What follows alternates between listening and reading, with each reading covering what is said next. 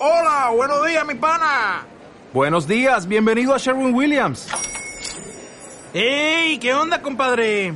¿Qué onda? Ya tengo lista la pintura que ordenaste en el ProPlus app. Con más de 6.000 representantes en nuestras tiendas listos para atenderte en tu idioma y beneficios para contratistas que encontrarás en aliadopro.com. En Sherwin Williams somos el aliado del PRO.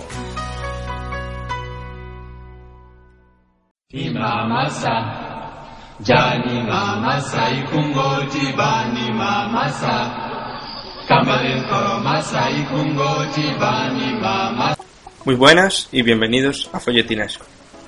Soy Agrella y hoy nos adentraremos en el África profunda porque voy a hablar de Sundiata o la epopeya de Mali.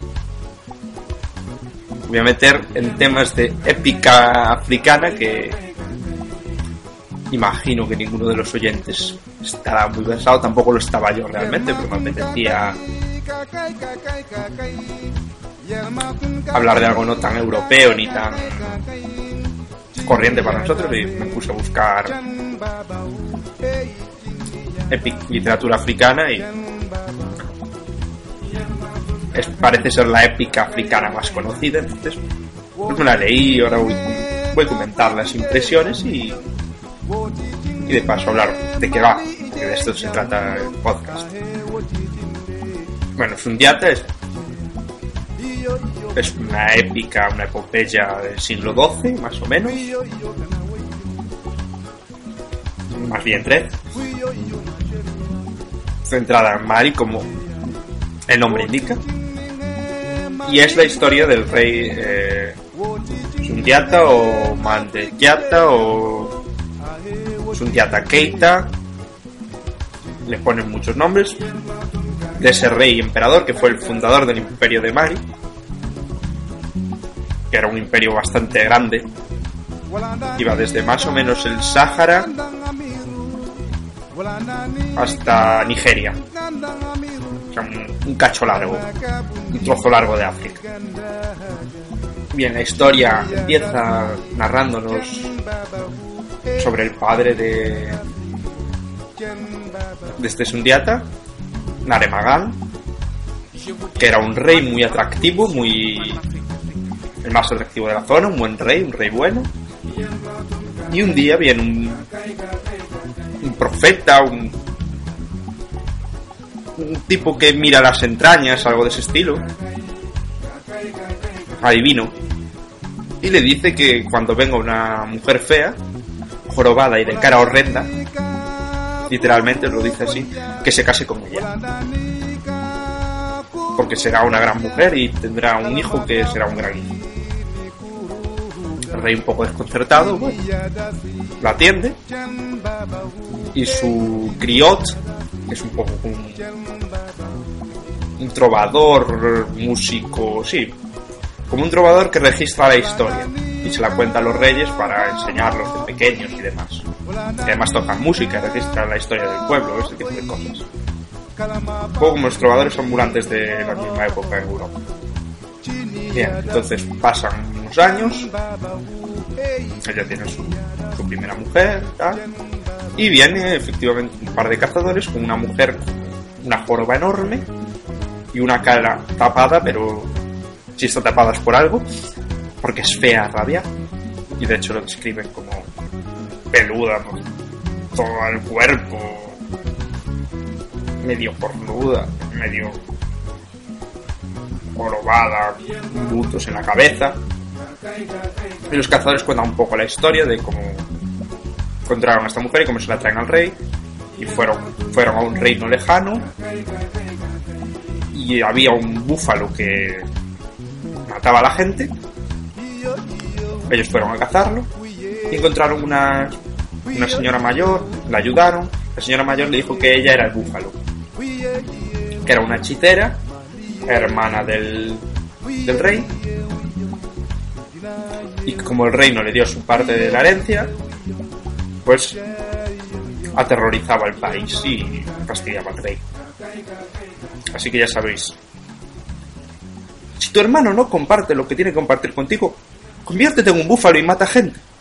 Es una de las cosas que aprendemos de esta de esta gran epopeya. La otra es cásate con gente fea, compensa.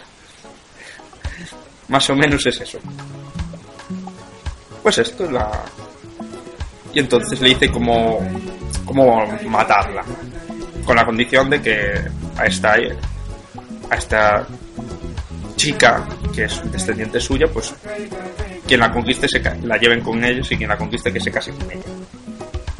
Ellos le hacen caso porque es una señora anciana y sabia y que además puede convertirse en un búfalo que te mata y es mejor hacerle caso a ese tipo de gente. Y pues eso la traen a la corte el rey el griot le recuerda al rey lo que le había dicho el adivino. El rey vale me caso con ella se casa con ella. Después de muchos intentos para quitar la virginidad lo consigue. Es una escena bastante desagradable porque describe lo fea que es. Y tiene un hijo. Tiene un hijo que además no va no puede andar o sea que el pobre rey está como me caso con esta tipa que es feísima encima da un hijo que ni siquiera sabe andar. A los tres años no sabía andar y a los siete tampoco podía. Y el padre cuando él tiene cuatro pues muere. Y Sundiata sigue sin poder andar. Sí parece un niño inteligente eso sí pero nada más y en vez de ir al poder Sundiata que es como le había prometido el padre que tenía que ir porque en esta profecía y demás pues asciende la, el hijo de la primera esposa. Y la reina manda. Y la reina lo que hace es como le caía mal la otra porque por cosa de la profecía el padre le tenía cariño a ese niño y a esa esposa pues los pone para un lado pone para un lado en un rincón comiendo sobras. Alguien que es un príncipe sabes no es algo bonito, incluso le hace suplicar por comida y la, la humilla más no poder, hasta que la señora está fea se cansa, la señora se llama Sogolón, y le dice a su hijo, le pega y le dice, me han humillado y todo por tu culpa. No es mi culpa no poder hablar, pero no, en vez de eso va y pues vale, me levanto. Pide que le traigan un bastón de hierro que había estado guardado. Él se levanta, lo dobla con sus brazos porque sí que se dice que desde pequeño tiene una fuerza en los brazos grande, aunque las piernas no. Y da unos pasos y la madre la había y como la había humillado pidiendo una hojita de baobab, o sea, haciéndole suplicar por una hoja de baobab, lo que hace el niño es, en vez de ir a coger una hoja de baobab, arranca el, arbusto que bueno, es un arbusto, tampoco es tan grande, pero es un niño de 7 años. Un poco impresionante. Y se lo trae a la madre. Entero. Entonces, a partir de ahí se hace popular, porque bueno, pues ya puede andar y tiene fuerza y, y cualquiera le dice que no a un tipo que que era tullido y dejó de serlo solo porque le vino en gana y que aún encima es capaz de levantar un arbusto y bueno, haciendo amigos, se hace amigo del hijo de la tercera reina muy amigo va con, va con su griota eh, a todos lados. Griot le va contando cosas, se la va aprendiendo a cazar, va.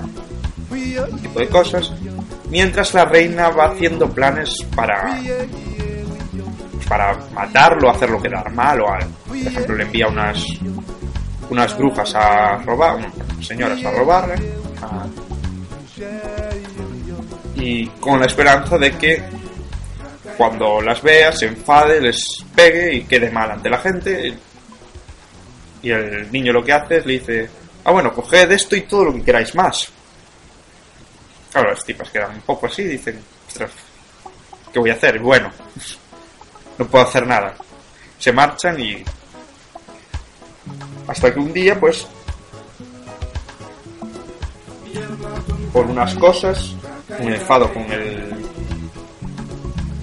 con el otro rey, que había enviado a su griota a un reino, el reino de Soso, sin pedirle permiso. los griots son una cosa importante, entonces queda como feo. Y a partir de ahí tiene que exiliarse. Porque no puede atacar al rey. Se exilia, va por otros países, se hace mayor. En la mayoría dicen que no, que, que se vaya, no cumple muy bien la hospitalidad. O está un rato, hay hospitalidad, pero luego llega oro de, de la reina por matarlo y le intenta matar. Él consigue escapar, siempre por astucia o por fuerza, hasta que llega al reino de Ghana. Después de que alguien lo hubiera enviado ahí bastante lejos. El reino de Ghana, pues, se hace como un hueco, se hace popular entre, porque va al ejército, derrota a muchas tribus daban da un poco el coñazo y demás. Pero mientras tanto, mientras él estaba ahí ya siendo un hombre y demás, el, el rey de Soso, que es un rey hechicero que además hace magia negra y tiene fetiches, de hecho mató a reyes enemigos y cogió sus calaveras como sirvientes fetiches, pues conquista Mali, conquista el reino de Mali, donde venía porque es un señor malo y además cuando va pues empieza a hacer cosas que, que son cosas malas. Es un señor muy malo. Y además la tierra se, se reseca por su maldad y hay y pega a los viejos se divierte pegando a los viejos y, y a las embarazadas. Digamos que es el prototipo de malo sin sentido. O sea es malo porque es malo porque le divierte y ya está. Pero además es poderoso entonces no puedes hacerle nada. Después de morir su madre y enterrarla, se enteran por unos de que exactamente esto, esto pasó en su reino, tenían cautivo a su griot y mataron a sus hermanos y, tenían, y se habían casado por la fuerza con su media hermana. Estaba un poco cabreado, comprensiblemente. Entonces, Keita reúne a un ejército, va reuniendo un ejército, cae bien a la gente, libera, eh, va ganando algunas batallas, pero no consigue nunca dañar a, al otro porque tiene magia, obviamente. Y se protege y siempre el otro siempre consigue escapar, el, rey de Soso. O sea, Suma, creo que llama. Sumara, Sumara. Hasta que su griot, pues, y su media hermana se escapan de la captura de este hechicero rey malvado y le cuentan el secreto para, para vencerlo, que es que tienes que herirlo con un gallo porque el gallo es su emblema o algo así. Entonces fabrica una flecha especial que siempre da en el blanco y que además tiene un espolón de gallo en la como punta. Entonces así gana la batalla, lo hiere, lo va arrinconando hasta que lo arrincona entre dos, una cueva entre dos montañas de la que no puede salir. Y gana. Y después de ganar, pues coge el trono, batalla a los otros reyes que habían jurado fidelidad al, al malo y funda un reino, un imperio. O sea, le da, devuelve a otros 12 reyes sus, sus tierras, pero con la condición de que todos eh, juntos formen un imperio, que es el imperio este de Mali, que va grande y que sería el imperio eterno, que dura 200 años, pese a ser eterno, poco como el Reich de los mil años, pues esto es lo mismo. Y básicamente esa es la historia, luego en mi versión no hay más, pero bueno, la historia oral también cuenta que muere por accidente en una en una celebración donde hay una flecha que está cazando lo que sea, o celebrando y tal, y una flecha y el accidente le da y le mata. Mató al rey que era más grande que Alejandro. Eso lo dice un montón de veces de, durante la épica. Hay muchas referencias a Alejandro el Grande. Y bueno, es una epopeya como otra cualquier estilo epopeya, de verso libre, pero eso es por lo que tengo leído y demás, es normal en la literatura africana. Lo que importa es el ritmo con lo que se canta, con lo que se canta. Y además fue recogida hace no tanto, porque hasta hace nada, como era normal, era una tradición oral. He decidido recogerla. Además se nota que la recogió de alguien que se la contaba, porque aparecen las palabras de griot, que son los que cuentan estas tradiciones, y hay alguna como pullita, en plan, porque dice, y esta gente que recoge la- las cosas en libros y las cosas tienen que ser secretas, solo unos pocos las podemos saber, entonces es de todos y, se vuelve tonto. La gente se vuelve tonta y no puede recordar las cosas. Hay un poco así. Hay esta pullita que, se nota que es que estaba hablando con alguien y si alguien pues estaba un poco vacilando o, o lo que fuera. O recalcando la importancia de su tradición y de su oficio, que es lo normal. Y bueno, como curiosidad así pequeña, esto se enseña, todo esto como se enseña como historia verídica dentro de las escuelas eh, africanas. Obviamente no todo es verídico, pero algunas partes pues probablemente se basan en la verdad, igual que sabemos que no todo el Cid campeador es verídico, pero existe un Cid campeador. Un poco lo mismo con, pero con su diablo. Digo que existe un rey que unió el imperio. Es lo, es lo que importa. Lo de las profecías y de que su madre fuera fea como un crollo, como un callo malayo, pero con pelos y cara de búfalo, o esto de que eh, se pusiera a andar porque le dio la gana, pues probablemente no, pero el resto, o que luchara contra un malo hechicero, tampoco es probable, contra Sauro. Y luego así películas o obras basadas en esta, pues además, además del Rey León que coge de esta historia, el niño que se va al exilio, es repudiado, hace amigos de un reino distinto y vuelve para matar al malo que está estropeando la tierra. También es una historia muy típica que está en un montón de culturas, entonces, bueno. Pero como al Fundiata Keita le llama el Rey León, pues digamos que un poco el Rey León sí que tomó de esta historia y otras africanas, mucho. Y esta idea de que se va, vuelve para utilizar, pues sí, sí está y el malo que estropea la tierra también está. Entonces, y luego hay una película eh, hecha en Guinea del 96 que se llama Keita héritage du griot, Keita la voz del griot o la herencia del griot, que está subida por algún lado en internet, subtitulada al francés y al inglés creo que también, pero no la encontré y que está interesante. Es básicamente un niño al que le cuentan al que le cuentan esta historia, viene un griot a su casa y le cuenta por qué tiene ese nombre, porque su descendiente era este gran este, este gran rey. Por eso se llamaba así. Y el conflicto que hay con la madre y el profesor en particular, que la madre es de origen francés el profesor particular un poco occidentalizado y no quieren que aprenda estas tonterías y quieren que aprenda cosas de provecho para, para el bien, mientras que el padre y el crío pues, quieren que aprenda la, tra- la tradición de su cultura y demás, y un poco el choque de culturas. Y bueno, la peli es un poco lentilla, pero se puede ver y está interesante. Y las partes que recrean la historia, pues además es la historia como sería contada, aunque cambian todos los nombres prácticamente, pero que recrean la historia están bastante bien hechas para ser de época. Y se ve un poco eso, como estas historias son contadas, son contadas, que normalmente no es un libro, es alguien va a y te lo cuenta. Alguien que se lo sabe de memoria y su padre no se lo sabía de memoria y su padre se lo sabía de memoria. Esta tradición oral, que es la literatura africana, es literatura oral. Prácticamente todo. Contrario que la europea, que hay mucho escrito, ahí no. Bueno, la europea en una época también fue literatura pero africana hasta hace menos. Sí, hablando un poco del estilo de la obra, pues, el estilo de una épica, o sea, tampoco tiene nada más que decir.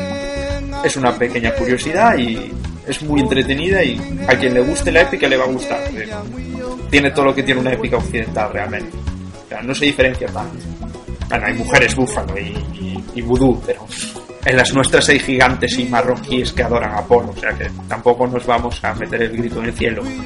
Y bueno, el podcast, eh, el fragmento inicial del podcast es del inicio de la peli, de la película esta de Keita y el, título en francés. La música es eh, de Yusuf Kagembe, que podéis buscar ahí por, por. Y el podcast lo podéis encontrar en el blog folletinescopod.blogspot.com o suscribiéndoos a iTunes, buscando Folletinesco y ya está. Muy buenas y hasta la semana que viene.